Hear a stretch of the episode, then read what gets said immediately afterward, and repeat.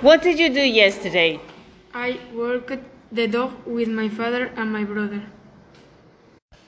What did you do yesterday? I go visit my friends and do homework.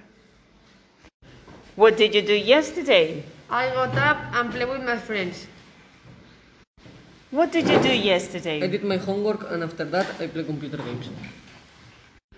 What did you do yesterday? Yesterday I, wa- I got up, I played video games and I wrote my own PC. What did you do yesterday? I went on a circuit to try motocross with my father and my friend, and I play video games. What did you do yesterday? I did homework, I play video games, and I watch TV.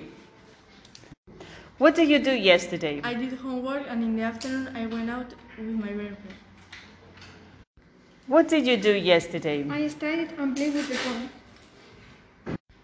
What did you do yesterday? I saw TV and go to the town with my friends and then go to sleep.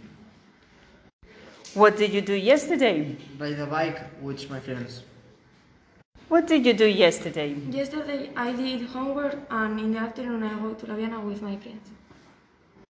What did you do yesterday? I play video games and go to play basketball. What did you do yesterday? I meet my friends.